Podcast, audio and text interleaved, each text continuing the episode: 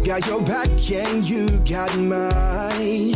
We're walking together, long roads and winding alleys, side by side. Mountain tops and lowest valleys, you and I.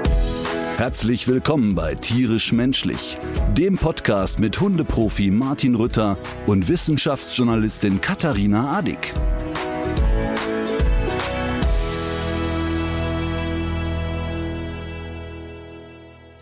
Also, ich weiß ja, dass Seniorenschwimmen eigentlich in warmen Freizeitbädern stattfindet. Ja. Wie kommt es dazu, dass du im Atlantik an Seniorenschwimmen teilnimmst?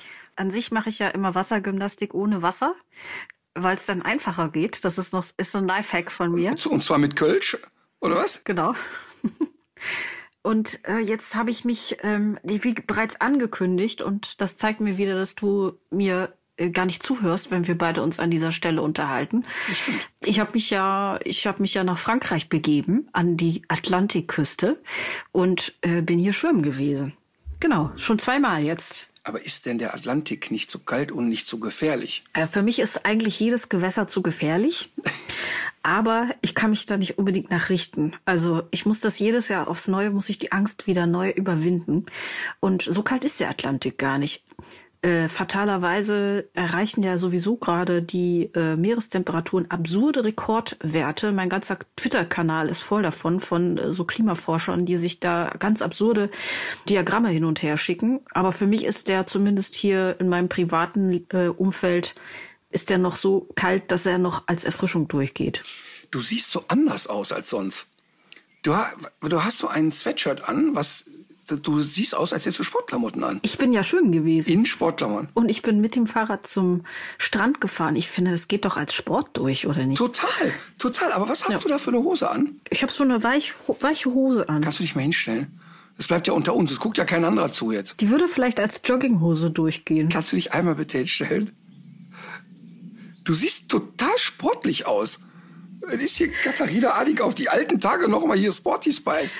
Ich musste gestern noch an deine Unkenrufe von wegen Ruth Maria Kubitschek denken, weil ich bin nämlich gestern auch auf dem äh, Stand-Up-Paddleboard äh, gewesen und musste mich Ach, cool. aus dem Wasser äh, wieder zurück auf das Board hochziehen. Und ich hatte zwar jetzt zu Hause schon so ein bisschen die Beine trainiert, aber ich habe nicht dran gedacht, dass ich ja auch die Arme brauche.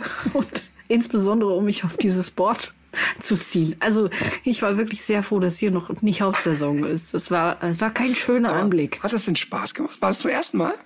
Nee, ich habe das letztes Jahr hier schon angefangen. Äh, so ein bisschen angefixt durch meinen Bruder, der das, durch meinen, einen meiner Brüder, der das schon äh, seit längerer Zeit macht. Und äh, da hat mir das schon sehr gut gefallen, aber ich habe auch gemerkt, dass es, dass man, dass es ganz gut ist, wenn man so ein bisschen Grundmuskulatur mitbringt. Und das ist ja für mich alles Neuland, dieser Sport.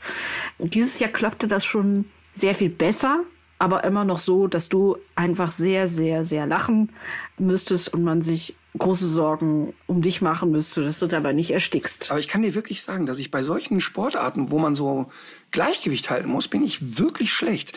Ich bin ja mal eine Zeit lang Wasserski gefahren. Und das hat ganz okay geklappt. Da gab es so eine Wasserskianlage bei uns im Ort, in Rumeln-Kaltenhausen. Und dann auch so ein bisschen Monoski und so. Aber Wo? In Rumeln-Kaltenhausen. Ähm, äh, zwischen Mörs und Krefeld ist das. Ach da. Am Töppersee. Und äh, da war ich aber noch irgendwie jung.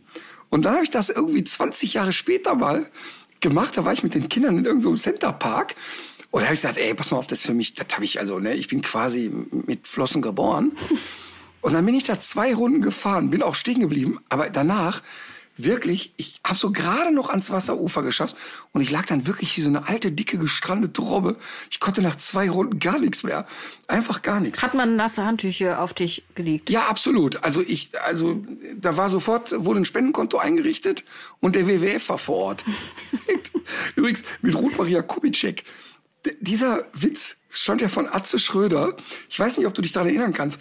Boris Becker hatte mal eine Phase, wo der so weit jetzt vor diesem ganzen Trara, so 10, 15 Jahre her, da hatte der, da war der so an der Grenze, dass der immer so versucht hat, so ein bisschen längere Haare zu haben und sah aber dann doch schon so ein bisschen durch aus, ne? Und dann erzählt Atze Schröder, boah Leute, ich war auf dem Oktoberfest im Käferzelt, da sitzt neben mir die große alte Ruth Maria Kubitschek. Ich mich den ganzen Abend mit der unterhalten.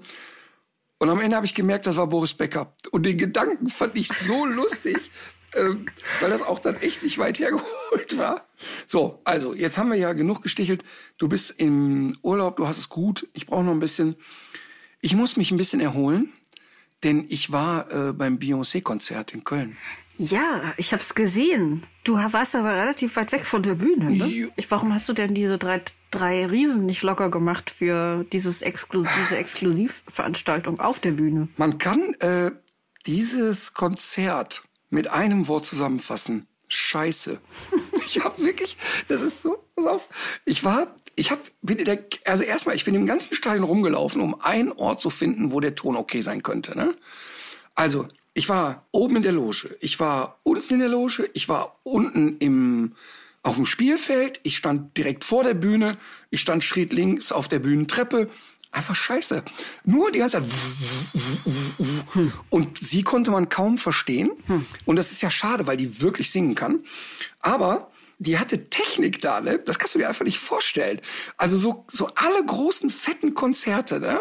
Also auch sowas jetzt wie, sowas total überdimensioniertes wie Rammstein, ne? War da ein Clubkonzert dagegen. Ich habe sowas echt noch nie gesehen. Ich bin mir sicher, die saßen irgendwo da und die hat gesagt, so, pass auf, leg mal den Katalog hier hin. Und da, wo ich ein Kreuz mache, das will ich nicht haben. Und die hat dann genau kein Kreuz gemacht. Das kannst du dir echt nicht vorstellen. Aber, also unfassbare Riesenleinwände. Aber dann auch so, das hatte alles keinen Kopf und keinen Arsch, würde mein Robot sagen. Also ich stand dann da, hat gesungen, da wurde mir einfach so ein 15-Meter-Pferd reingeschoben. Warum auch immer. Ein Pferd. Ein Pferd, ein, ich sag mal, aufblasbares oder aus Kunststoff, weiß ich nicht. Das wurde dann einfach mal so fünf Minuten auf die Bühne geschoben. Und genauso wie das völlig random erschien, war das einfach random wieder weg. Hatte also keine, war jetzt nicht so, dass die gesagt hat, da reite ich jetzt mal oder nix. Kannst du dir echt nicht vorstellen. Das war so schrecklich. Mit wem bist du da gewesen? Ähm, unter anderem mit Marleen und mit Maike, meiner Nichte. Und die haben das sehr gefeiert. Die Maike fand das gut. Wollte ich gerade fragen. Ja, jetzt muss man aber dazu sagen, die hat zwei Kinder und hat seit fünf Jahren das Haus nicht mehr verlassen.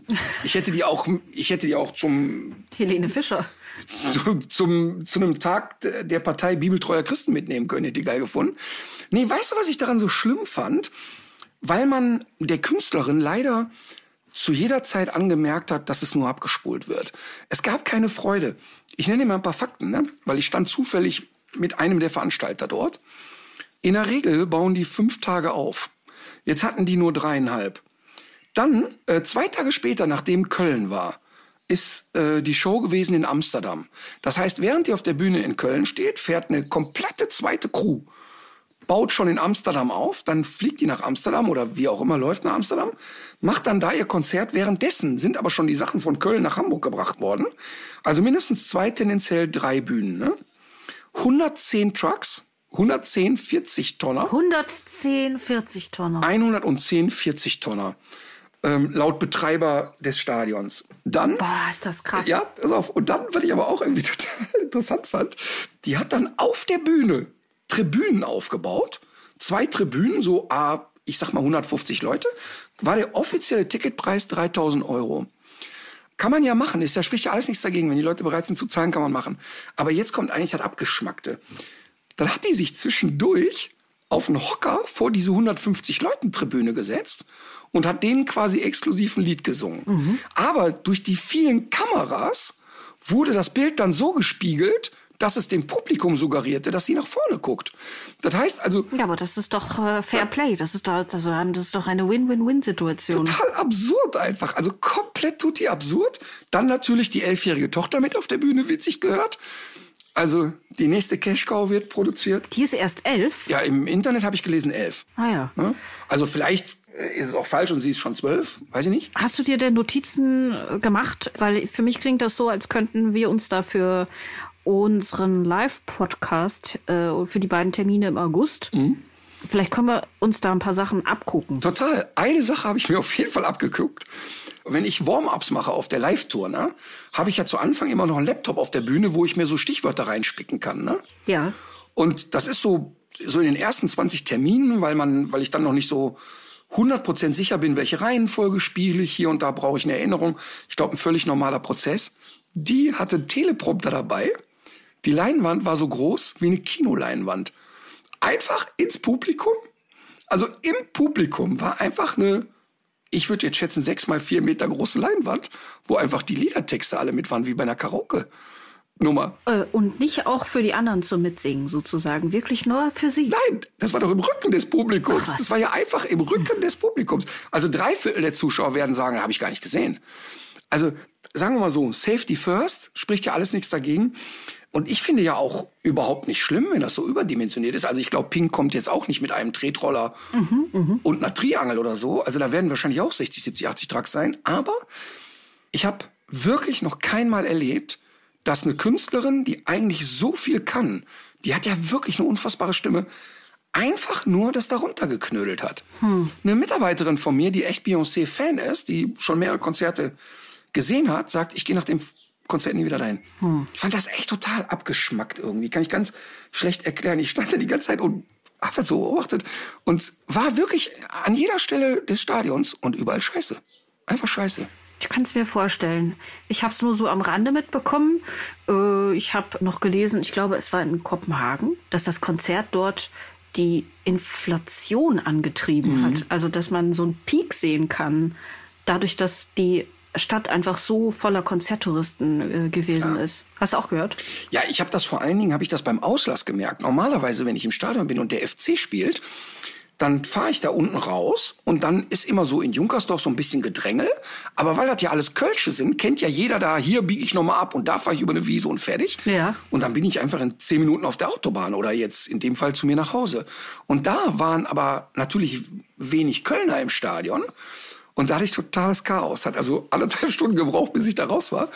Ähm, aber insgesamt, ich fand das wirklich lieblos und wenig berauschend. Aber ich habe, muss man fairerweise sagen, um mich herum auch viele Menschen gesehen, die große Freude hatten. Also ich glaube, dass da teilten sich die Geschmäcker so ein bisschen. Okay. Wir werden ja zu Pink gehen. Du hast mir ja zugesagt, ne? Ja, ich habe zugesagt. Ich habe mich schon gefragt, weil du nicht geantwortet hast, ob du in der Zwischenzeit die Karten doch schon anders vergeben, anderweitig vergeben hast. Versteigert. Nö. Cool. Ja, ich freue mich drauf. Äh, ich muss eine Sache gerade rücken. Und zwar, ich dachte eigentlich, ich hätte es in der letzten Folge vorsichtig genug formuliert, aber ich habe es mir selbst auch noch mal angehört. Es ging ja in der letzten Folge unter anderem um die getreidefreie Hundeernährung.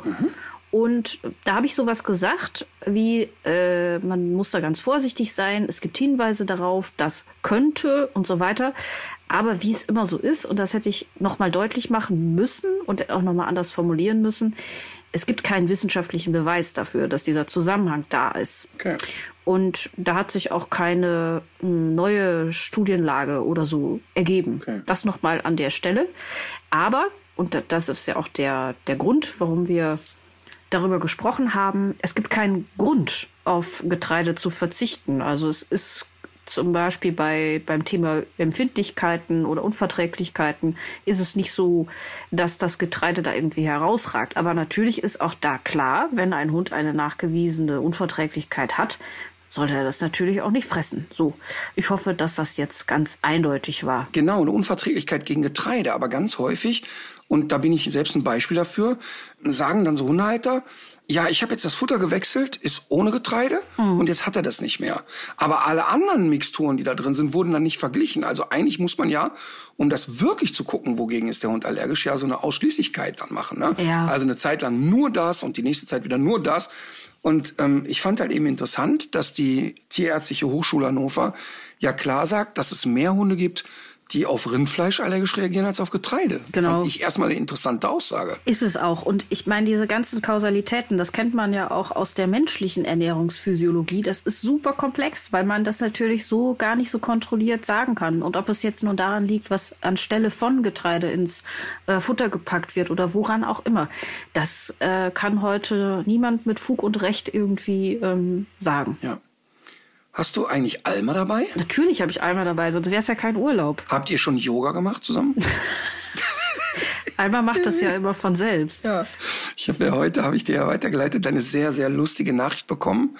Da gibt's eine Gruppierung, die Welpen-Yoga anbieten. Und der Wunsch ist, dass ich das jetzt so ein bisschen latent mit promote. Ja, aber das ist doch ein, ein wichtiges gesellschaftliches Anliegen. Also ich meine, wer sich Tierschutz auf die Fahnen schreibt, Martin. So, der sollte wohl auch Welpen-Yoga machen. Ja. Aber ich muss da immer an Ross Anthony denken, als wir bei ihm gedreht haben. Habe ich ihn ja gefragt, hast du dich in den Vorfeld ein bisschen informiert zum Thema? Und sagt er, er hätte sich ein Buch gekauft. Und das Buch hieß Doga. Ja. Doga for Dogs.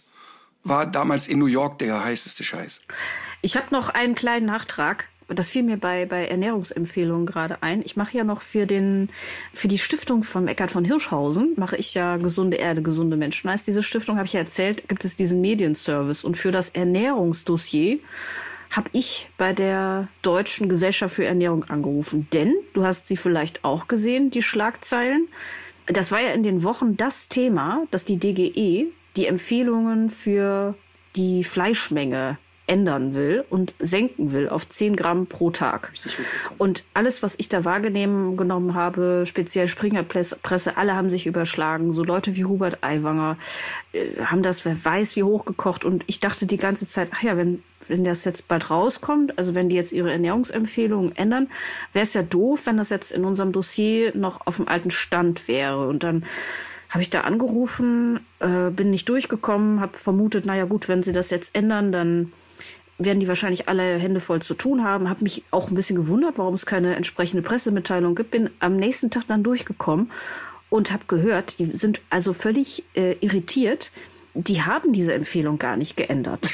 Die werden das, also die, die, ja, ich meine, das ist ein ganz normaler Aktualisierungsprozess. Das machen die regelmäßig, dass die dann ihre Empfehlungen noch mal mit verschiedenen ExpertInnen absprechen und überlegen, ob man das nicht mal irgendwie äh, korrigieren müsste in die eine oder andere Richtung. Und das haben die jetzt angeschoben, diesen Prozess. Und im Zuge dessen ist irgendeine ja, Beta-Version von einem Arbeitsdokument äh, hergenommen worden, wo in irgendeiner Tabelle drin steht, 10 Gramm am Tag. Aber auf die Frage, ja, wann ist denn dann mit den neuen Empfehlungen zu rechnen, hieß es, ja, also vielleicht schaffen wir Anfang 2024, vielleicht. Aber trotzdem überschlagen sich gerade alle und äh, sprechen schon davon wieder von Fleischverbot und äh, Diktatur. Das ist doch irre, oder? Fleischverbot und Diktatur. Das ist, da hat ja, äh, Herr Özdemir hat ja einen leichten Ausraster gehabt bei Lanz. Ja, das habe ich auch gehört. sehr lustig, das das war sehr Clip schön. gesehen. Der hat mir gut gefallen. Das fand ich sehr, Ja. sehr lustig, wenn er da so aufzählt. Von mir aus können Sie jeden Tag mehrmals Fleisch essen. Sie können rund um die Uhr Fleisch essen. Sie können nachts wach werden und Fleisch essen. Ja. Das ist sehr, sehr lustig. Sehr, sehr lustig. Vor allem diese DGE, die ist jetzt auch, die steht jetzt auch wirklich nicht unter dem Verdacht, äh, besonders extremistisch unterwegs zu sein. Im Gegenteil, man muss sich mal angucken, wer da so alles auch im, im Beirat sitzt. Das sind äh, eher äh, Lobbyverbände, auch von der Molkerei und aus der Fleischindustrie. Also da muss man sich jetzt nun wirklich, da muss man nicht die, die Radikalen wittern an der Stelle. Absurd. Aber ich find's krass, weißt du, es gibt natürlich Leute, die das falsch verstehen. Aber es gibt eben auch welche, die das so gezielt instrumentalisieren. Also die, dass das, dass das einfach nicht so ist, dass es diese weder diese Empfehlung gibt, noch dass das in irgendeiner äh, äh, Art verbindlich wäre oder dass auch so eine Empfehlung überhaupt absehbar wäre.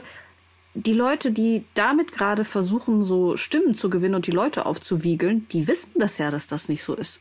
Ich fühle mich dann immer sehr naiv, weil ich bin da jedes Mal aufs Neue wieder schockiert, wie jemand wissentlich so ein Mist verzapft. Ich ärgere mich immer, wenn ich irgendwas, wenn ich irgendwo einen Fehler gemacht habe und ich will die Leute nicht in die Irre führen und äh, finde das immer ganz schlimm und äh, deswegen mich immer so von den Socken, wenn man so Leute beim, beim Lügen beobachtet. Ja, ich finde das, ich habe das ja einmal erlebt an mir selber. Ähm, und das war, als diese, ich sag's jetzt bewusst, Kampfhund-Diskussion losging. Ne? Da das, das äh, so richtig hochgekocht ist es ja damals, als der türkische Junge in Hamburg Volkan zu Tode kam. Ja. Und da war ja dann auch sehr schnell ein gesellschaftlicher Aufruf, jetzt müssen wir was tun, der erstmal nachvollziehbar ist, dieser Natürlich, ja. Aufruf. Ähm, dass wenn so etwas passiert, ist ja erstmal ein völlig normaler Prozess zu sagen, wie können wir das jetzt lösen. Jetzt ist das politisch, aber wirklich komplett ohne Sinn und Verstand gelöst worden, indem ja diese Rasselisten aufgestellt wurden. Und es wurden ja damals nicht wirklich Experten gefragt und die Experten, die gefragt wurden, haben alle von der Rasseliste abgeraten und es wurde ja trotzdem gemacht. Da haben wir ja schon ein paar Mal drüber gesprochen, da hatte Bärbel Höhn wahrscheinlich irgendwie einen Tee zu viel. Aber viel schlimmer fand ich eigentlich, ich habe ja dann an vielen Diskussionen teilgenommen und dann wurde ich natürlich auch von Leuten zu solchen Diskussionen eingeladen, die äh, Pitbulls züchten, Staffordshire züchten und so weiter. Und dann sitzt man da und sagt, pass mal auf, Leute, keinesfalls bin ich hier, und wir haben ja jetzt bei den Welpen kommen ja auch ganz bewusst mal einen Staffordshire mit dazugenommen. Ich, keinesfalls habe ich irgendwelche Vorurteile gegen diese Rassen. Aber wir dürfen nicht so tun, als würde in einem Pitbull Terrier nicht auch ordentlich Dynamik stecken, wenn das schief läuft. Mhm. Und Pit ist eine Kampfarena. Das ist ein Bullterrier, der zum Kämpfen gezüchtet wurde ursprünglich. Also ist das Wort Kampfhund im Kern nicht falsch. Mhm. Und dann ging es aber los. Ne? Der Ritter hasst diese Kampfhunde, er hat doch keine Ahnung. Dann kam noch parallel, hatte ich noch einen Kunden in Köln, ein junges Pärchen, die hatten einen Min Mini-Bully. Und ähm, die sind sehr unglücklich aus einer Trainingsstunde rausgegangen bei uns. Und zwar deshalb, weil die sich an keine Spielregel gehalten haben habe ich die als Kunden irgendwann beendet und habe gesagt, das geht hier nicht. Ihr müsst euch an Spielregeln halten, sonst könnt ihr einfach nicht mitmachen. Mhm. Und dann haben die überall verbreitet, sie werden rausgeflogen, weil in den Ritterschen Hundeschulen sogenannte Kampfhunde nicht gefragt sind. Das ist natürlich total absurd, weil auch Trainer von uns Rottweiler und Pitbull und sowas haben. Also es ist völlige Idiotie. Und diese, dieses Pärchen hat eine derartige Stimmung damals im Internet verbreitet. Absurd war das. Und plötzlich wurde ich überall zitiert, oder überall, wo stand, ja, Rütter hat gesagt, alle, die so einen Hund haben, sind depravierte Leute und so weiter. Ne? Also ganz, ganz schlimm. Und selbst obwohl wir eine Reportage über Pitbull, Steph und Co. gemacht haben, also ein Verein, der sich einsetzt für diese Hunde und Resozialisierungsmaßnahmen, das hat dann keinen mehr interessiert. Und ich fand das ganz interessant, weil das ja ausschließlich aus den Beweggründen passiert ist, dass dieses junge Pärchen einfach einen auf den Deckel gekriegt hat mhm. bei uns, wo wir gesagt haben, es tut mir leid und es ist egal, ob du einen Dackel hast, einen Pitbull oder mit einer Giraffe kommst, es gibt hier Spielregeln bei uns ja. im Unterricht. Und wenn du ja. nicht einhalten kannst, kannst du die nicht mitmachen, fertig. Und deshalb, also ich glaube, dass zum einen diese, diese Dinge, die du beschreibst, schon passieren, weil Leute auch etwas falsch verstehen wollen. Nur noch, die hören einen Schlüssel, oh Gott, jetzt gibt's hier ein Fleischverbot und keine Ahnung. Mhm. Und genauso glaube ich aber auch, dass es oft so aus ganz persönlicher Motivation passiert und ganz bewusst mhm. Lügen verbreitet und gestreut werden. Und das finde ich schon irgendwie ein bisschen derb. Das ist genau das Gleiche, wenn ich, ich, ich muss das immer wieder sagen, ne? ich finde diese Gender-Diskussion so peinlich und so lächerlich, dass ich jetzt schon wieder mehrere Leute bei mir bei WhatsApp aus meinem erweiterten privaten Umfeld blockiert habe, weil ich einfach nicht verstehe, wie sich Leute daran aufgeilen können weil manche Menschen gerne gendern möchten oder es ist mir so piepeschnutzen scheißegal, es, ist, es halten. sind solche Blendgranaten und Boah. es ist so schlimm, dass das Boah. auch noch immer so zündet. Also es ist wirklich traurig und und gerade jetzt zum Beispiel auch so für die Fleischindustrie. Also da wird dann auf so einem Volksfest irgendwo in Bayern wird den Leuten eingeredet, ganz normalen Leuten, äh, Otto Normalwurstesser in sie dürften jetzt bald kein Fleisch mehr essen. Also so, als ginge es ihnen jetzt persönlich an den Kragen. Das stimmt aber nicht. Und es geht im Grunde eigentlich darum, einer Lobby zuzuarbeiten, die wirklich sehr, sehr hohe Gewinne erzielt, deren Kosten allerdings die Allgemeinheit trägt. Also wenn man sich zum Beispiel diese großen Schlachtbetriebe ansieht, mit ihren Arbeitsverhältnissen, die dort herrschen, aber auch diese ganzen externalisierten Kosten der Fleisch- und Milchproduktion, die da sind. Das gibt's natürlich auf viele verschiedene Arten und nicht alles ist gleich schlecht, das ist schon klar. Ja. Aber es sind trotzdem externalisierte Kosten, die wir alle tragen, obwohl wir zum Teil gar kein Fleisch essen oder gar keine Milch trinken wollen. Und dass das so oft so gut funktioniert, das finde ich wirklich höchst ärgerlich. Gruselig ist das. Ja, gut. Aber sag mal, jetzt habe ich doch noch zwei Vorschläge für Themen. Entweder könnten wir Loreen anpiepen in Hamburg oder wir machen ein Rasseporträt. Oder hattest du gerade noch was? Du wolltest irgendwas fragen noch, ne? Hast du den Artikel gelesen über die bekifften Schwäne? Ja, natürlich. In der Slowakei? Ach, das war in der Slowakei? Super, oder? das wusste ich nicht. Ja, ich habe wirklich, ich musste so lachen. Also für die, die es nicht gelesen haben, da tappelt irgendwie so eine, so eine Horde Schwäne durch so Mondfelder. Ja. Und sind einfach durch die Mondpflanzen komplett tutti bekifft. Wie lustig ist das bitte? Aber die sind also, auch, die sind auch so, unangenehm so geworden, ne? Die mussten ja dann, die mussten, die mussten ja evakuiert werden sozusagen. Ich habe mich, ich habe mich gefragt, warum das nicht früher passiert ist, weil Schwäne gibt's ja so lange fast wie es Mondfelder gibt. Warum ist das nicht früher passiert? Weil vielleicht das natürliche Habitat eines Schwanes in der Nähe eines Sees ist. Und es gibt vielleicht wenige Seen, die mit Mohnfeldern umrandet sind. Ja, das könnte sein. Irgendwie sowas muss es wahrscheinlich sein, ja. Ist ein bisschen wie bei Michel aus Lönneberger, als die Tiere die gegorenen Früchte gefressen haben. Ja. und der ganze, der ganze Hof betrunken war.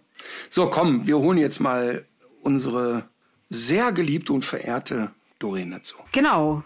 Äh, Loreen, sie ist auch schon in der Leitung. Hallo, was hast du für uns? Habe ich jetzt, hör mal, weißt du, dass ich jetzt, weißt du, dass ich jetzt Doreen gesagt habe? Ja, bin ich ganz allergisch drauf tatsächlich. Äh, Höre ich nicht so gerne. Oh nein, da werde ich jetzt gesteinigt. Das, wie kann ich das jemals wieder gut machen? Ja, da werde ich mir jetzt was überlegen bis nächste Woche. Da kannst du aber dich drauf gefasst machen. Okay. Gut, dann Nadine in der Leitung. mal. Wir kommen zum Thema. Ich glaube, das ist besser. Es geht um Fußball heute. Und zwar schreibt jemand Folgendes. Immer wenn ich Fußball schaue, in Klammern, da bin ich sehr emotional, kommt mein Hund zu mir, legt sich auf meinen Bauch oder in meine Arme. Klingt erstmal nicht komisch, aber unser neun Monate alte Chapey ist sonst absolut nicht so das Kuschelmonster. Mittlerweile ist es so, dass ich nur einen Sender anmachen brauche, auf dem Fußball läuft. Wenn er die Zuschauer aus dem Fernseher hört und den Kommentator noch, der eventuell auch etwas emotional ist, kommt er teilweise aus dem Flur angewatschelt und kuschelt sich zu mir.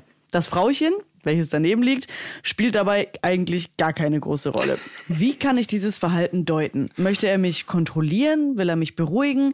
Denn er fordert dann konsequente Streicheleinheiten und das macht er sonst, wie gesagt, super selten, dass er so aufdringlich ist. Und vielleicht kann Martin ja noch mal seine Einschätzung zu dieser Rasse geben. Ich mache direkt die Biege. Ne? Lorraine verabschiedet sich, weil für Fußball interessiere ich mich echt so gar nicht. Macht's gut. Alles klar, danke schön. Tschüss. Ja, tschüss. Jetzt wollte ich gerade fragen. Ich, ich weiß genau, wer den Brief geschrieben hat. Oder wer die Mail geschrieben hat. Ist das wahr? Ja, das war Steffen B. aus K. Ist das der Trainer vom FC? Warte mal eben. Das Video verlinken wir auf jeden Fall. Es war Steffen B. aus K. Es gibt im WDR eine Sendung, die heißt Zeiglers wunderbare Welt des Fußballs. Ich liebe diese Sendung. die, die gucke sogar ich gerne. Genau, weil es da eigentlich nicht um Fußball geht, sondern um die ganzen Dönekes nebenan. Mhm.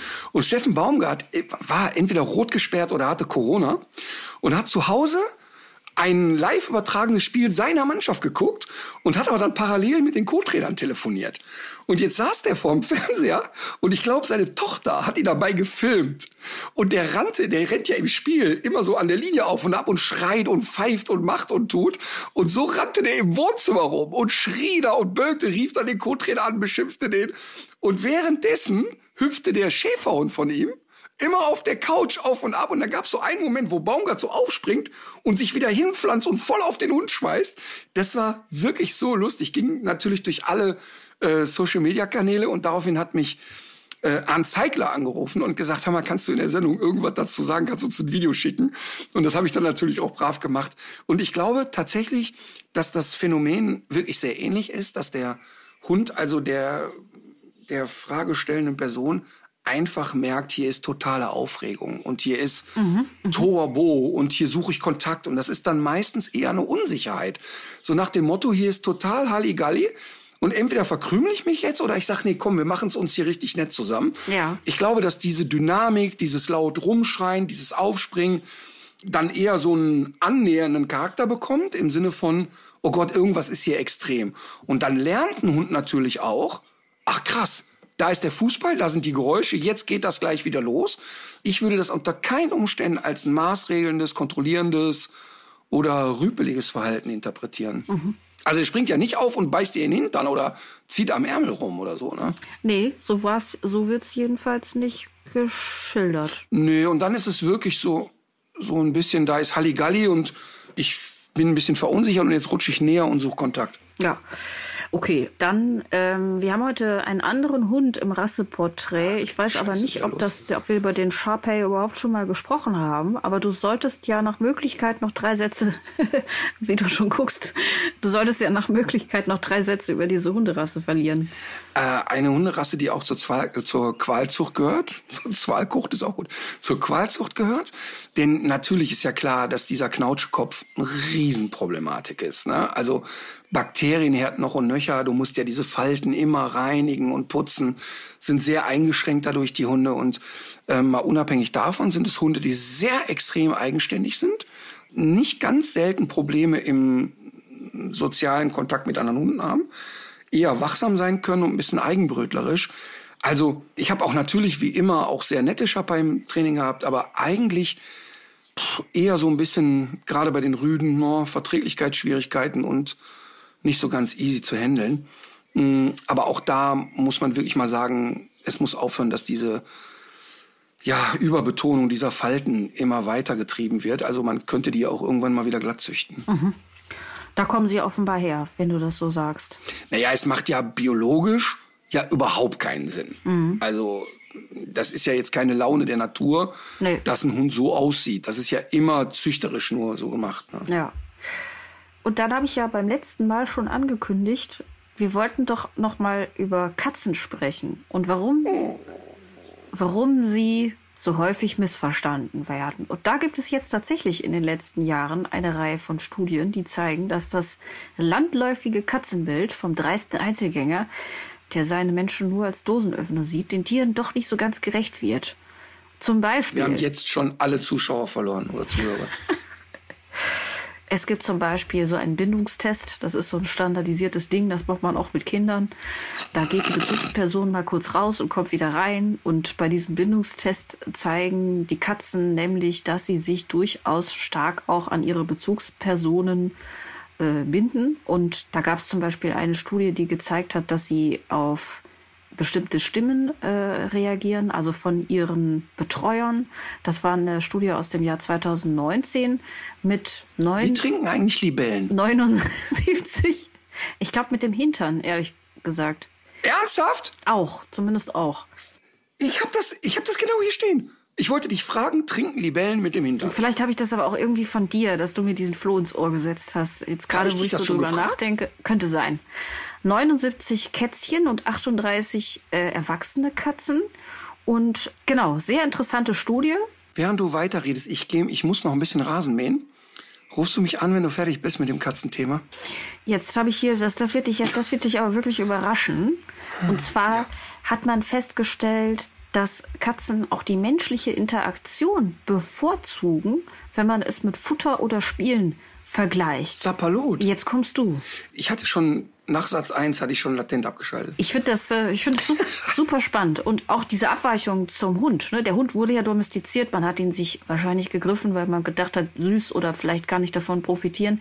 Bei der Katze ist es vermutlich eher andersrum gewesen, dass die Katze sich den Menschen angeschlossen hat und deswegen auch bestimmt, wann kommuniziert wird und wann nicht, wann es eine Interaktion gibt und wann nicht. Aber äh, eine andere Studie wiederum zeigt, dass die so, doch sehr stark auch auf die äh, jeweiligen Stimmen ihre Halterinnen und Halter reagieren. Also die betrachten nicht alle Menschen gleich und ändern merklich ihr Verhalten, wenn ihre Lieblingsmenschen mit hoher Stimme zu ihnen sprechen. Wir haben mehrere Libellen hier am Teich. Und ich finde Libellen ja faszinierend. Die Leute denken, wir hätten jetzt hier was geschnitten. Legen die denn nicht vielleicht wohl lieber äh, eher Eier, wenn die, wenn die äh, den Hintern auf Richtung Richtung So. Teich ja. Ich habe hier die Frage, wie trinken Libellen? Mit dem Hintern oder legen sie mit dem Hintern die Eier? Und wenn ja, wohin? Und zwar habe ich die Libellen beobachtet. Es ist hier übrigens ganz schön im Teich. Es ist ein wundervolles Ökosystem, glasklares Wasser, wirklich top. Und Schwalben fliegen immer so da rein und wupp und schnappen sich da irgendwie so kleine Mücken. Das ist einfach wunderbar. Die Tauben baden hier, das Entenpaar, auf das warte ich schon. Aber auch diese vielen Libellen. Und ich finde Libellen so faszinierend, weil die auf der Stelle stehen können, wenn die fliegen. Ja. Und da flog eine Libelle, während ich die Fische fütterte, nah an mich ran und äh, hielt oberhalb des Wassers an, setzte sich auf einen Stein und hielt quasi den Schwanz ins Wasser. Ja. Und dann habe ich so geguckt, habe gehofft, sie legt ein Ei oder irgendwas, habe aber nichts gesehen. Und dann haben mehrere Libellen dieses Prozedere an derselben Stelle wiederholt. Deshalb bin ich bei der Eierlege-Variante. Aber warum sollten die auch mit dem Schwanz trinken können? Eben. Aber der Elefant kann ja auch mit dem Rüssel trinken, sozusagen. Äh, Kann, der trinkt ja gar nicht damit, ne? Trinkt der mit dem Rüssel? Nee, der saugt das ein und schießt sich. Das ist auf jeden Fall eine lückenlose, logische ähm, Herleitung, was du da gerade gemacht hast. Aber ich würde auch sagen, die trinken nicht mit dem Hintern. Ich habe das, glaube ich, gerade verwechselt, weil ähm, Schildkröten können durch den Hintern atmen unter Wasser. Das habe ich gerade, das habe ich gerade verwechselt. Ausatmen können auch Menschen mit dem Hintern. Wie ist es denn mit dem Einatmen bei der Schildkröte? Nee, es ist das Einatmen tatsächlich. Die können Sauerstoff durch den Hintern aufnehmen. Ist das nicht erstaunlich? Herrlich. Also, äh, Übrigens, da hau ich an der Stelle schon mal raus an alle Interessenten. Die Katharina und ich, wir machen bald ein Quiz Das heißt, Tier gewinnt. Momentan ist es aber so, dass die Fernsehsender RTL und Vox sich noch weigern, das zu nehmen, weil sie aus meiner Sicht keine Ahnung haben. Und wir möchten gerne das Quiz Tier gewinnt machen. Familien spielen gegeneinander. Ich moderiere das. Katharina ist die Expertin, die allwissende Müllhalde quasi, die alles erklären wird. Ja. Und ich glaube, das würde ein Primetime Schlager und Klassiker werden. Man könnte es aber auch in einem einstündigen Format, so wie die ganzen Quizshows in der ARD, könnte man sogar täglich senden, weil wir wirklich buntes, lustiges Wissen rund um die Natur und die Tierwelt vermitteln könnten. Und ich sage euch jetzt hier eins, Vox und RTL. Wenn ihr es nicht haben wollt, wir gehen damit zu einem anderen Sender. Ja, ich bin dabei. Äh, Das wird anknüpfen an die Quotenerfolge von Wetten das. Und man wird sich noch schwer ärgern. Ja, aber zur frühen Zeit mit Frank Elstner noch. Ich glaube wirklich an das Quiz-Tier gewinnt. Ich glaube da auch dran. Das ist einfach großartig. Die Idee ist einfach gut. Und diese, gerade was du jetzt erzählt, eine Schildkröte kann mit dem Hintern atmen. Das ist doch Quatsch. Da kommt doch keiner drauf. Ich finde das schön. Ja, ich auch. Also, Vox und RTL, letzte Chance. Ihr könnt euch noch bis nächste Woche bewerben, ob ihr es haben wollt. Wenn nicht, diese anderen Sendergruppen, die reißen sich schon darum. Aber apropos Katze, wenn ich mal kurz überleiten darf. Wir sind ja zusammen auf Dreh gewesen letzte Woche. Und ich bin nachhaltig noch davon beeindruckt von diesem unglaublichen riesigen Tiger. Das habe ich so in der Form wirklich noch nicht gesehen. Wir hatten ja vorher seine Nachbarin gesehen. Also wir sind, wir waren drehen für ein neues Format, Tierheimhelden. Und Martin Rütters Tierheimhelden heißt dieses Format. Und da sind wir gewesen in der äh, Wildtierstation Tierart. Ein Projekt von vier Pfoten ist das. Und dort gibt es eben viele heimische Wildtiere, die dort äh, gepflegt, gehegt und nach Möglichkeit wieder ausgewildert werden. Aber es gibt auch zwei Tiger, die dort zu Hause sind. Und nach, ja, also die, die, die Menschen dort bemühen sich wirklich sehr, die Tiere entsprechend zu beschäftigen. Die Gehege sind so gebaut, dass sie möglichst viel Abwechslung haben. Und was dich, glaube ich, noch sehr interessiert, was du nicht mehr mitbekommen hast, weil wir darüber erst am nächsten Tag gesprochen haben. Wir haben mit äh, Florian Eiserloh, der ja der Leiter dieser Station, Wildtierstation ist, gesprochen. Und äh, äh, wir haben ihn an seinem Schreibtisch interviewt und er klagte so ein bisschen darüber, dass er eigentlich kaum noch rauskommt zu den Tieren und immer nur diese äh, bürokratischen Dinge zu tun hat und den ganzen Papierkram. Und plötzlich aber, äh, ich glaube, ich habe ihn gefragt, ob es denn wirklich alles nur langweilig ist, was er da macht. Plötzlich hellte sich sein Gesicht aber merklich auf und er sprach von einem Projekt, an dem er gerade arbeitet. Und zwar ist man eigentlich dabei, diese ganze Tigerhaltung neu zu denken. Und das basiert auf Studienergebnissen. Man hat eigentlich immer in Zoos versucht, wenn es um die Beschäftigung von Großkatzen ging, das Jagdverhalten zu imitieren. Und der sagt aber, ein Tiger jagt ja gar nicht so viel. Also der jagt manchmal tagelang nicht. Der haut sich manchmal auch einfach 20 Kilo rein, schläft einen Tag und, und ist dann zwei Tage lang wieder unterwegs. Und das, was der aber eigentlich macht, überwiegend ist, der durchstreift sein Revier und sammelt die ganze Zeit Informationen. Also wo kann ich schlafen? Wie sieht die Wasserstelle aus? Äh, wo ist vielleicht der nächste männliche Tiger, gegen den ich mein Revier verteidigen muss? Und aus dieser Erkenntnis und der Erkenntnis, dass diese Beschäftigung bislang viel zu schmalspurig ausgerichtet war, ist jetzt so eine Idee geworden, dass man so eine Art Labyrinth baut. Äh, und zwar äh, mit Bambusgewächsen, so sah das jedenfalls aus und Gängen, die man auch verschieben kann, so dass sich für den Tiger im Grunde jeden Tag auch eine neue Welt ergibt.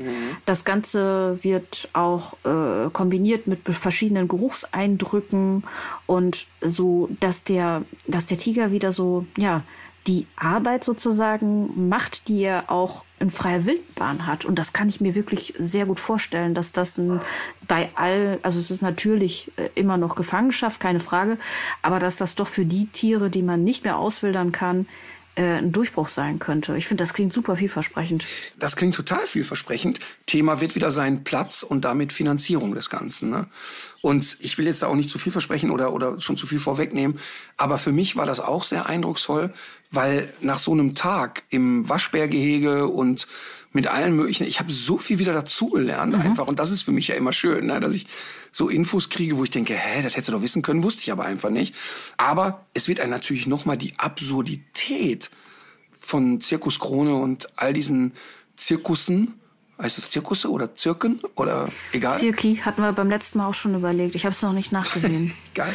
Egal. Wie, wie absurd es im Prinzip ist, äh, diese Großkatzen oder Wildtiere allgemein im Zirkus vorzuführen. Ähm, das ist mir da nochmal bewusst geworden. Und wenn man in diesem Käfig steht, wo sonst vier Tiger transportiert werden von einem Zirkus, dann ist es einfach nur zum Kotzen. Das Format heißt äh, ja, wie gesagt, Tierheimhelden oder Martin Rütters Tierheimhelden. Und wir stellen da eben viele Tierschutzprojekte vor, die irgendwie cool sind und viele ähm, Tierpfleger und Tierschützer. Und das fand ich immer wieder beachtenswert. Ich weiß gar nicht, ob du das mitbekommen hast. Die Hanna, die Tierpflegerin, ne? Die hat mir so Off-Records erzählt. Die ist 25 Jahre alt. Die ist dann im Alter von 21, hat die sich einen Bulli umgebaut und hat gesagt, Mensch, die Leute gehen immer in die, nach Südeuropa und campen und so. Ich will mal Osteuropa kennenlernen.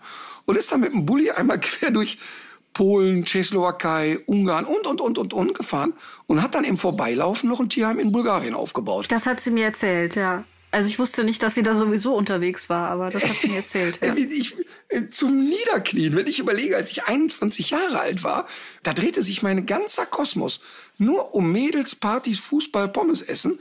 Und so eine 21-Jährige fährt los und sagt, ich erkunde die Welt und by the way mache ich noch Tierschutz und so. Ich bin dann immer so beeindruckt. Ich bin dann, ich stehe dann so vor der äh, das mache ich natürlich nicht. Ich möchte die dann aber so drücken und sagen, boah, ich finde das so toll. Ich krieg dann ja immer so ein bisschen so väterliche Gefühle. Ich habe gestern eine Reportage gesehen über Paul Newman. Mhm. Und Paul Newman, das wusste ich gar nicht, hat sehr unter seiner Popularität gelitten mhm. und fand das wirklich schlimm und schrecklich in der Öffentlichkeit zu stehen und hatte aber immer so einen sehr realistischen Blick auf sich. Und da waren so zig Interviews von all seinen Lebensabschnitten und seinen Alterszyklen.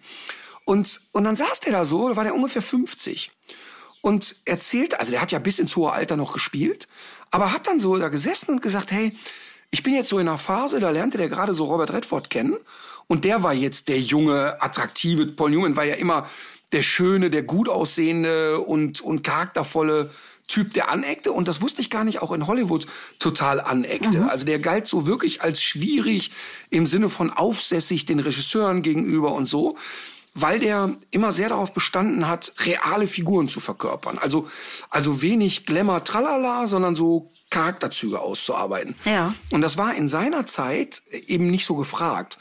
Und deshalb galt er immer so ein bisschen als querulantisch. Und dann saß der da und war so etwas über 50 und erzählte so jetzt, er hätte mal in einem Film darauf bestanden, dass jetzt Robert Redford dazukommt. Und er hätte so bereits beim ersten Drehtag auf den geguckt und gedacht, ey krass, der erinnert mich total an mich als junger Mann. Und ich weiß, dass es Schauspieler gibt, die ganz viele Facetten haben und unglaublich viel können. Und ich stelle fest mit meinen 50 Jahren, dass ich eigentlich sehr eingeschränkt talentiert bin mhm. und dass ich eigentlich gar nicht so viel kann. Und dafür habe ich schon ziemlich weit gebracht. Und der hatte so was Wohlwollendes und erzählte so, und das war auch wirklich überzeugend, dass der so anfängt, so loszulassen. Ja. Und das, natürlich ist es ja vermessen, wenn ich jetzt sage, ach, Paul Newman, ich erkenne mich. Aber ich erkenne mich daran, dass der auch so sagte, er hätte nicht mehr die Schärfe und den Biss, gegen Leute anzukämpfen, von denen er von Anfang an weiß, der Kampf ist zwecklos. Ja. Und dabei habe ich mich total wiedererkannt, dass ich so als junger Mann wirklich hundertmal hintereinander vor eine Wand gerannt wäre, um es zu verändern. Und heute sitze ich manchmal auch stark auf Fernsehen bezogen mit Leuten zusammen und rede mit denen über neue Formate und so, ne? Und manchmal sitze ich da und denke, ey, vor 30 Jahren, du wärst im Dreieck gesprungen vor Energie und hättest dafür gebrannt. Und jetzt bin ich eigentlich in so einer Phase, wo ich denke, okay, wenn sie es echt nicht verstehen und wenn sie wirklich nicht sehen, was da gerade für ein Schatz liegt und keiner will den haben, ey, dann, dann ist, das so. einfach so. Hm. Ja, dann ist das einfach so. Und so merke ich das auch in dem Format Rütters Team, Hundeprofi Rütters Team oder bei den Unvermittelbaren, wenn ich unseren Trainern zugucke, wenn die im Kamerabild sind. Glaube ich, hätte ich so vor 30 oder, oder mit 30 hätte ich noch so ein Ding gehabt von, oh, jetzt muss ich mich aber mal ein bisschen breit machen und noch mal kurz zeigen, mhm. wer hier so wirklich das, das Wissen hat. Ne? Und ich sitze da, jetzt vielleicht nicht wie ein Opa im Schaukelstuhl, aber ich sitze da und habe so, so ein richtig befriedetes Gefühl, dass jetzt mal so andere rangehen und, und auch so in den Vordergrund gehen. Das ist ein total schönes Gefühl. Und genau das hat Paul Newman da beschrieben. Das fand ich irgendwie ganz schön. Und ich komme da drauf, weil ich bei der jungen Frau, bei der Tierpflegerin Hanna, so ein Gefühl hatte von, ich bewundere viele junge Menschen. Also ich habe das ganz oft, dass mir junge Menschen begegnen, wo ich denke, krass, einfach krass, was die schon Ja. machen und was die schon alles schaffen und können und was für ein Dödel war man in dem Alter. Also ich habe dann so ein, ach so ein, das ist ein ganz schönes Gefühl, jungen Menschen dabei zuzusehen, wie viel Leidenschaft die haben, wie viel Energie die haben und so. Toll einfach. Schönes Gefühl. Und das kann ich wirklich nur den alten Opas in meinem Alter mal empfehlen, weil ich erlebe das leider sehr, sehr häufig, diese Überheblichkeit von Männern in meinem Alter, besonders jungen Frauen gegenüber, ähm, so diese leichte Überheblichkeit, die sich da breit, breit macht, finde ich ganz schlimm. Finde ich wirklich ganz schlimm. Finde ich auch, erlebe ich auch, obwohl ich gar nicht mehr äh, so jung bin, auch so dieses Mansplaining. Aber ich finde, also was ich auch verstehen kann, ist, ich habe das auch im letzten Jahr besonders gehabt, dass ich von deutlich jüngeren Kolleginnen insbesondere auch einiges gelernt habe. Und Ach, cool. zum Beispiel sowas, dass Arbeit auch Arbeit ist und dass man sich auch die Butter nicht vom Brot nehmen lässt und zum Beispiel auch so eine. Was meinst du damit? Ja, also ich finde zum Beispiel diese, es, es, ich habe eine Kollegin im Kopf, die wirklich eine sehr kluge äh, junge Frau, die arbeitet nicht 100 Prozent, weil sie sagt, also sie hat sie es formuliert, sie meinte, es ist ja in der Generation ganz oft so, dass diese viel beschriebene Work-Life-Balance tatsächlich auch durchgezogen wird. Und dass man äh, dieses Arbeiten als Selbstzweck und auch um sich selber darüber zu definieren, dass man das als lächerlich empfindet und auch als schädlich und im Grunde auch als einen Treiber für das Elend, in, äh, das ist, äh, in, in dem wir alle äh, stecken. Und ich finde, das ist auch, also eben in diesem jungen Alter, so eine Weitsicht, so eine Klugheit, so eine Sicherheit und so eine Souveränität, die ich in dem Lebensalter nicht hatte. Und das finde ich einfach beachtlich. Und solche Leute begegnen mir in letzter Zeit häufiger. Und ich finde das, ich finde das super. Ja. Da ist auch einer meiner Tipps des Tages. Ich habe zwei. Ja. Sind wir da schon oder, oder haben wir noch irgendwas ganz Gravierendes vergessen? Nee, ich habe noch zwei vernachlässigte Rubriken, das geht aber schnell. Und zwar einmal die, die die HNB. Ich habe dir was geschickt vor einigen Tagen, die eingeklemmte französische Bulldogge. Oh Mann, ey. Kannst du beschreib's mal für alle genau, aber es ist echt auch wieder. Ja, aber du weißt das besser. Du hast das als Vater, hast du wahrscheinlich diese Dinge auch früher. Wie heißen die denn? Diese, da, da klemmt man doch normalerweise Babys ein, oder nicht? Das sind diese, die sehen so aus wie diese Dinger, die man oben auf den Triptrap packt.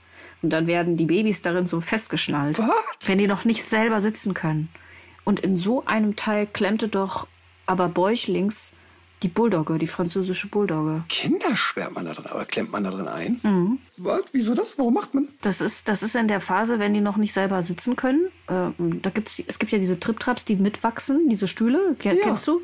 Und in der ersten Phase, wenn die noch nicht selber sitzen können, dann ist da doch so eine Schale oben drauf mit so Trägern. Und da kann man die Babys einschnüren. Ja, du meinst so eine Wippe. So eine, Eine so eine- Wippe, eine Babywippe. Ach so, das ist jetzt. das ach, ich Wort, denk, Babywippe. ich dachte, genau, und ich dachte, weil ich habe jetzt bei TripTrap ist ja so ein Ding, wo die dann schon selber sitzen können. Mhm, und ich dachte jetzt so, wie absurd wäre das, ein Kind in so einen Hochstuhl zu setzen, das noch nicht sitzen kann und dann aber festzuschnurren. Ich denke, was ist denn jetzt los? Er ist völlig an mir vorbeigegangen. Ja, aber du hast recht, es ist die Babywippe und Ja. in dem Fall die Babywippe für den Franzö für die französische Bulldogge, die auch noch bäuchlings, wie gesagt, dort eingeschnallt war. Ich glaube ja, das war ein klassischer Anwendungsfehler und die hätte wahrscheinlich andersrum drin sitzen müssen. Und möglicherweise ist es die einzige Körperhaltung für die französische Bulldogge, um noch atmen zu können. Ja, das muss man immer wieder sagen. Ne? Also da, da kann man ja nicht oft genug betonen, bei den ganzen Qualzuchten, die nicht atmen können, diese ganzen Videos, die die Leute so lustig finden, dass da eine französische Bulldogge im Sitzen schläft. Das ist leider das Problem, dass die anders nicht mehr atmen können. Und das ist eben auch dann überhaupt nicht witzig. Übrigens, äh, heute ist, ist ja Montag, wir zeichnen Montag auf und gestern hat die Tierhilfe Essen eine französische Bulldogge aus einem Stau befreit, die dort kollabiert ist, trotz laufender Klimaanlage. Also es war heiß, es war ein anderthalbstündiger Stau, aber darauf hat nämlich jetzt diese Tierrettung äh, nochmal ähm, aufmerksam gemacht. Tierrettung Essen e.V. heißen die dass man sich bei Klimaanlagen häufig in falscher Sicherheit äh, wähnt, weil diese Kühlung, die kommt gar nicht unbedingt in den hinteren Teil des Fahrzeugs.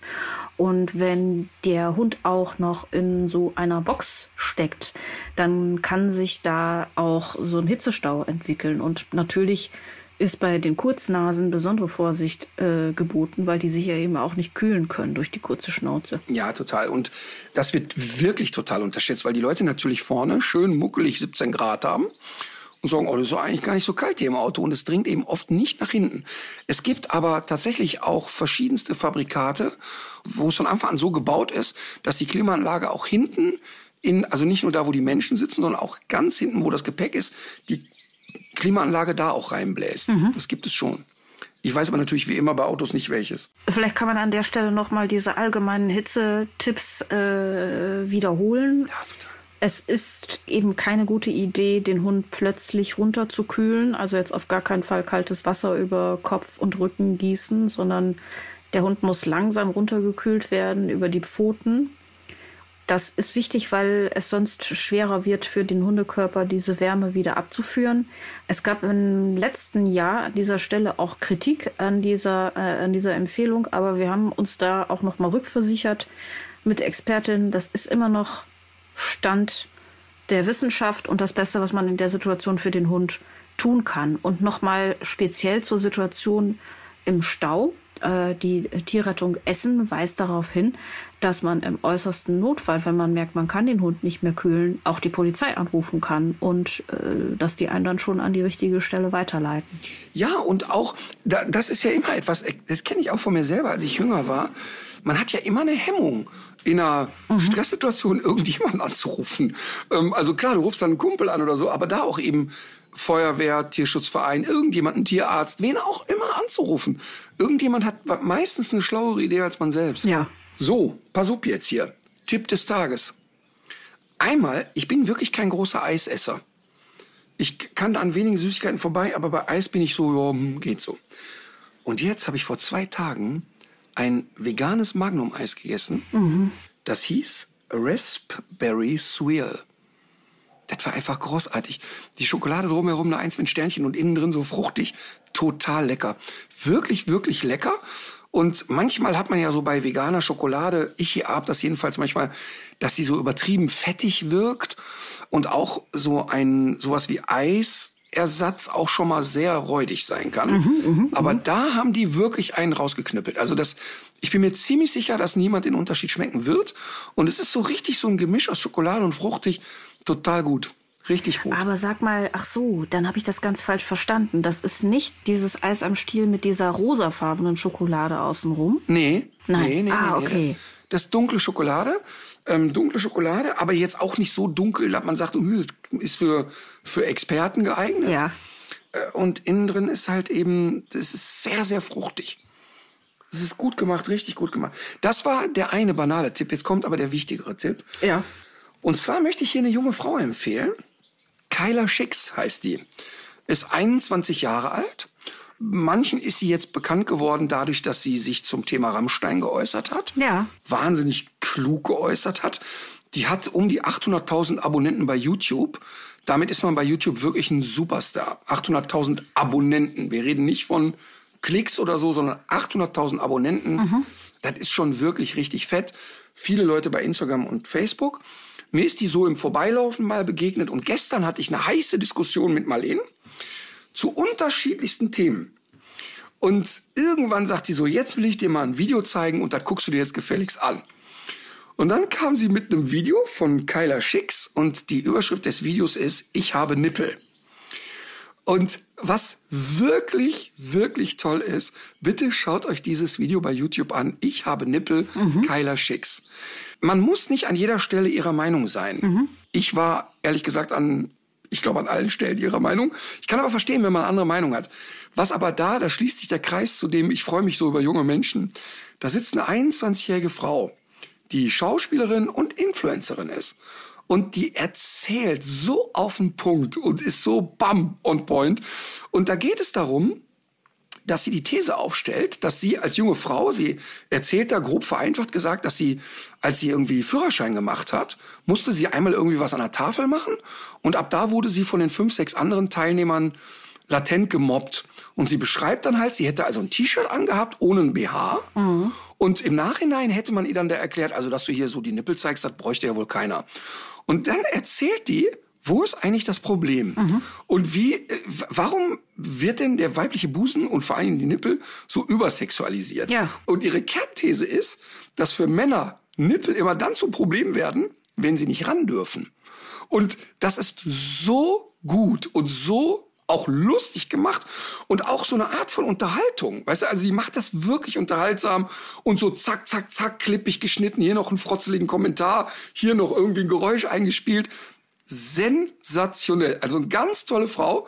Hab jetzt in, im, also aufgrund dieses Videos, was Marlene mir gezeigt hat, so viel von ihr angeguckt.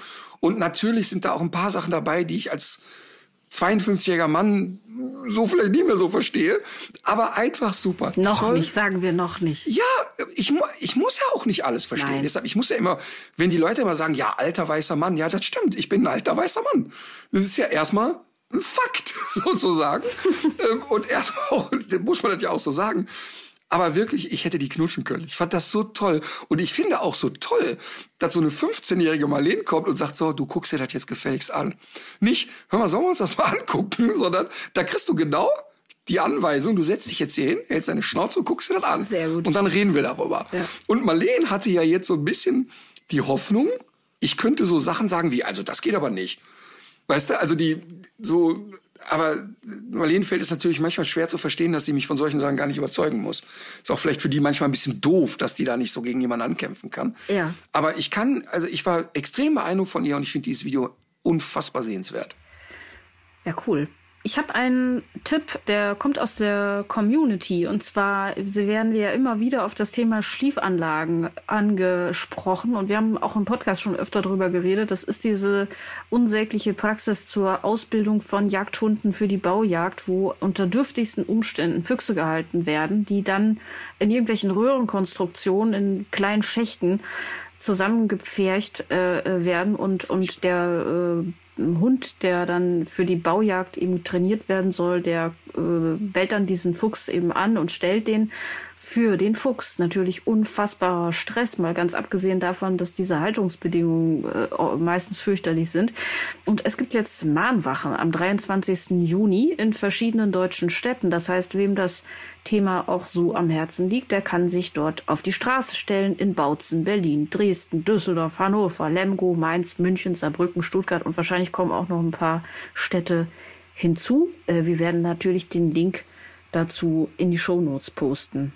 Dann hatte ich noch irgendwas anderes. Ach genau, wir haben ja auch einige Igel getroffen im Rahmen unserer Drehs. Was ich übrigens erstaunlich fand, ist, wie wehrhaft der Igel ist. Ja. Hättest du das gedacht? Überhaupt nicht, dass der so hoch springt und sich so buckelt, um anderen ja. in die Nase zu stechen. Und dass der weiß, dass er Stacheln hat und die dann eben auch so einsetzt. Und auch, dass die so gut klettern können. Also wirklich sehr beeindruckende und unterschätzte Tiere, die offenbar sehr, wie uns dort erklärt wurde, unter dem Insektensterben leiden und durch diesen ganzen Schrecklichkeiten unserer Zeit wie Klimakrise und so weiter, aber auch durch eine andere Geißel der Menschheit äh, gefährdet, nämlich den Mähroboter führt zu schwersten Verletzungen am Igel.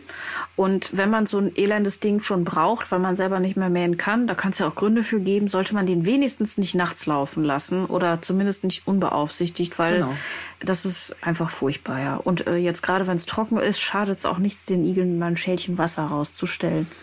Man kann den ja programmieren und das ist ja der Grund, warum ich den nur tagsüber laufen lasse und wir den hier in Anwesenheit laufen lassen. Mhm. Also der Gedanke, dass der da über einen Igel oder was auch immer drüber fährt. Ich habe ja nun mal keine kleinen Kinder. Das heißt also, dass der jetzt auch hier über einen Kinderfuß fährt, ist doch eher unwahrscheinlich. Ähm, die Hunde gehen dem aus dem Weg. Das ist definitiv so. Ähm, jetzt nicht hysterisch. Also Emma muss sich da schon mal ein bisschen bitten lassen von dem. Aber es ist echt gefährlich. Und trotzdem schätze ich und liebe ich meinen sehr. Ja, hat er auch einen Namen? Äh, nein, so weit geht's jetzt nicht. Naja, gut. okay, äh, Songs. Ach so, ach mal. Vielen, vielen Dank übrigens. Wofür? Die, die, die Katharina hat mir ein Buch geschenkt. Und zwar das Buch, wo es um italienische Songs zum Thema Reisen quer durch äh, Italien geht. Ja, aber du hast doch noch gar nicht Geburtstag. Das hast du jetzt schon ausgepackt? War das ein Geburtstagsgeschenk? Das war natürlich ein Geburtstagsgeschenk. Das, das, Aber auf wie- der Karte also steht herzlichen Glückwunsch zum Geburtstag und so weiter. Mein Gott, bin ich blöd. Ja. Ich habe wirklich einfach aufgemacht. Interessant. Wieso war denn da eine Karte? Da war doch gar keine Karte dabei. Doch, du musst das Buch aufmachen. Ich hatte da noch so einen Zettel reingeklemmt. Ich hab, also halten wir kurz fest, es war in einem DIN A5 oder DIN A4 Briefumschlag eingewickelt, Ja, in okay. braunem Packpapier. Gut. Es, es, es mutete nicht an wie ein Geschenk, das zum Geburtstag verabreicht Aber es war doch, als du es aufgemacht hast, da war doch noch eine Schleife und noch so ein kleiner Kühlschrankmagnet und so. Das sah doch hübsch aus. Ich habe mir Ja, da total Mühe ja. gegeben. Ich hätte mich fast selber angeguckt. Nein, das habe ich ja auch in diesen Sportklamotten. Ich hätte mich fast selber verheddert. In diesen Knoten. Ach so, ich dachte, als Geschenk hättest du dich auf das Buch geknotet. Nein, so weit würde ich nicht gehen. So groß ist das Buch Nein. jetzt auch nicht. Nein. Nein, aber was ich sagen wollte ist, ich, findest du das übergriffig, was ich jetzt gesagt habe? Natürlich, aber das ist, ist ja, das ist ja Alltag. Das ist fast noch am wenigsten übergriffig von all den Sachen, die du gesagt hast. Aber übrigens, Äh?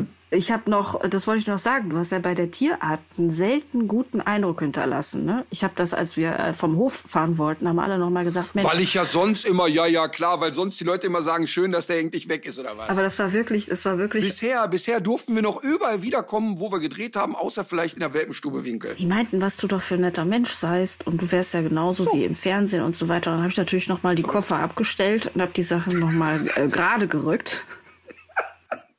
Ich muss immer, immer wenn der Alex, mein ältester, bester Kumpel Alex, wenn er immer sagt, Junge, eines Tages packe ich aus. Und wenn er dann immer sagt, ich schreibe ein Buch und das heißt, jetzt rede ich. 40 Jahre Leid unter der Diktatur von Martin. Ja. Das ist eine schöne Vorstellung. Das muss aber was Multimediales sein. Da müssen auch Videos eingefügt werden können. Nein, aber ich wollte jetzt noch mal ernsthaft Danke sagen. Und natürlich habe ich gemerkt, dass es ein Geschenk ist. Ich habe es aber nicht verorten können als ein Geburtstagsgeschenk, weil ich habe diese Verpackung aufgerissen, dann habe ich das Geschenk erkannt Ja. und habe es sofort im Auto liegen lassen, weil ich mit diesem Auto ja in Urlaub fahre. Gut, also solange Und das du ist meine jetzt, Urlaubslektüre. Ja, okay, aber ich meine, solange du jetzt kein neues Geburtstagsgeschenk einforderst und das jetzt einfach als Geburtstagsgeschenk gezählt wird, ist es ja auch in Ordnung. Ja, wir dürfen den Brauch sowieso nicht einführen, weil ich ja immer Geburtstage vergesse. Ja, das, das, das macht nichts. Ich, ich, ach so, an der Stelle, ich wollte mich einmal auch äh, bedanken für diese zahlreichen, wirklich sehr netten äh, Zuwendungen. Was habe ich nicht schon alles äh, bekommen? Ein Nackenkissen, eine gehäkelte Tüte für äh, Hundekacke-Tüten, einen kleinen Knochen, auf dem Alma steht, ein Adventskalender. Und ich werde hier wahrscheinlich jetzt gerade, weil ich es jetzt spontan gemacht habe, sehr viel vergessen haben. Aber ich würde an dieser Stelle auch gerne sagen, ich habe jetzt leider wirklich auch keinen Platz mehr. Meine Wohnung ist sehr klein und ich, mich rührt das sehr. Das ist und bei ich mir finde das anders. sehr lieb, aber mir wäre das dann doch lieber, man würde mit dem Geld oder was anderes machen oder vielleicht jemand anderen beschenken, weil ich habe zu viel Zeug. Mich zum Beispiel. Mich Zum zum Beispiel. Beispiel. Also bei mir braucht ihr dann nicht zurückhaltend zu sein.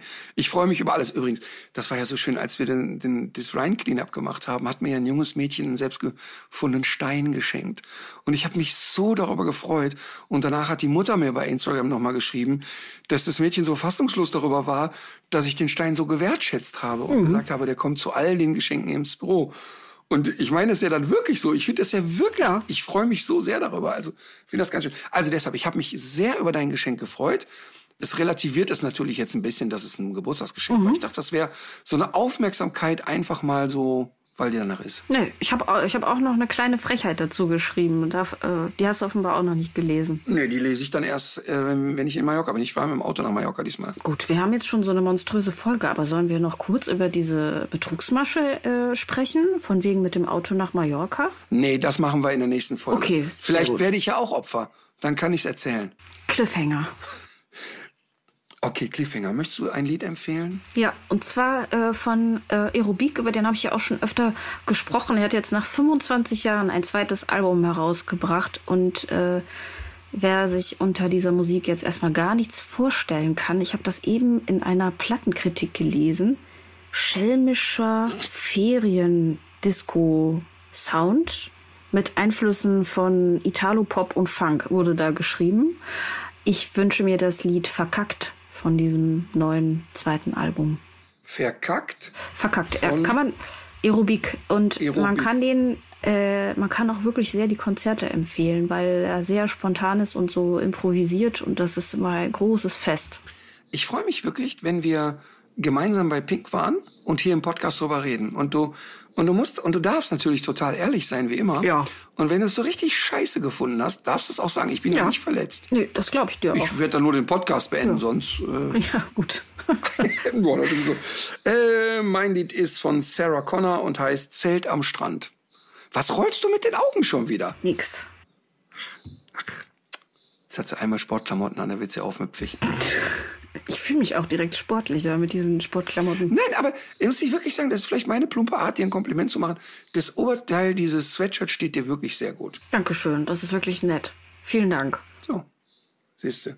Und merkst, es kommt jetzt auch nichts. Es kommt jetzt nicht irgendwas Gehässiges noch hinten raus oder so. Überhaupt nicht. Lass ich einfach so stehen. Bleiben Sie dran.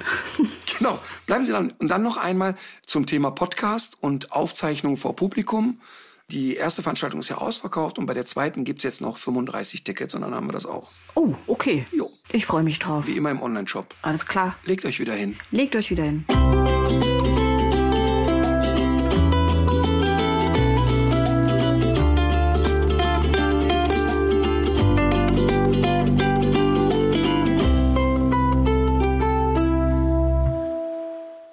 Dieser Podcast ist eine Produktion der Audio Alliance.